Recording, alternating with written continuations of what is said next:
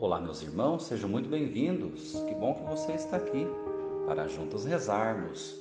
E hoje a igreja proclama para nós o Evangelho de João, capítulo 5, versículos do 1 ao 16. E como centro de toda a reflexão do dia de hoje, Jesus nos apresenta uma ordem muito breve, numa pequena frase, onde ele diz assim: Pega a tua cama e anda.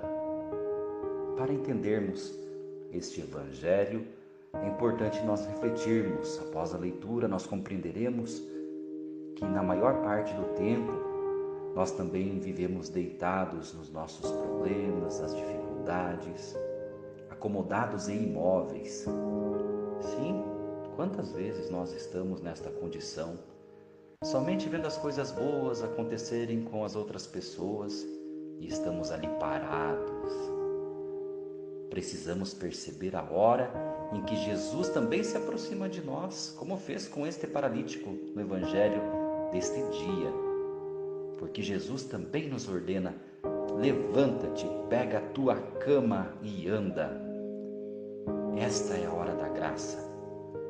Não podemos desperdiçá-la devemos ter consciência de que é esse próprio Jesus quem se achega, quem se aproxima de nós nos momentos de oração, naquele momento de adoração, e nos leva até a piscina do Espírito Santo para nos lavar, nos purificar incentivar a dar este passo decisivo na nossa vida. Aquele homem do Evangelho de hoje, ele esperava por ajuda havia 38 anos, vai relatar para nós o texto. E ele continuava ali, na mesma condição. Jesus veio para sacudi-lo, questionar aquela sua inércia. A cama é algo que prende, paralisa, acomoda, nos impede de sair em busca de tudo quanto Deus já preparou para o nosso bem. A cama aqui tem um sentido de apatia, de inércia atitudes que nos levam a esperar pelos outros, mesmo que o imprescindível para nós esteja bem perto, ao nosso alcance. A água do Espírito Santo às vezes está bem pertinho de nós e, no entanto, não saímos de nós mesmos, nem mesmo para pedir ajuda de alguém que nos possa levar até lá. Ficamos esperando que venham ao nosso encontro. Na nossa concepção humana, há sempre um culpado pela nossa desventura, não é? Nós somos práticos em culpar o outro. Ah, por que nós não saímos do lugar? O pecado é o que nos paralisa, nos deixa presos em nós mesmos.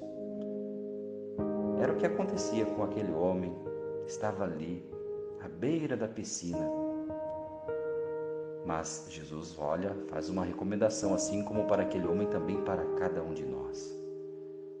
Não voltes a pecar, para que não te aconteça coisa pior. Precisamos dar um passo para pedir e acolher o perdão de Deus com verdadeiro arrependimento. Este é o tempo quaresmal. Precisamos levar com afinco nossos bons propósitos.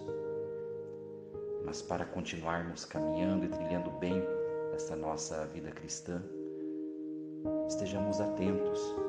E sempre nos cabe uma boa reflexão. Há quanto tempo estamos parados perto da piscina? Por que estamos parados? Vamos meditar. Peçamos que a graça do Senhor sempre nos incentive. Tenhamos a coragem de nos lançar nas mãos do nosso Deus. Que o Senhor nos abençoe e nos guarde. Em nome do Pai, do Filho e do Espírito Santo. Amém.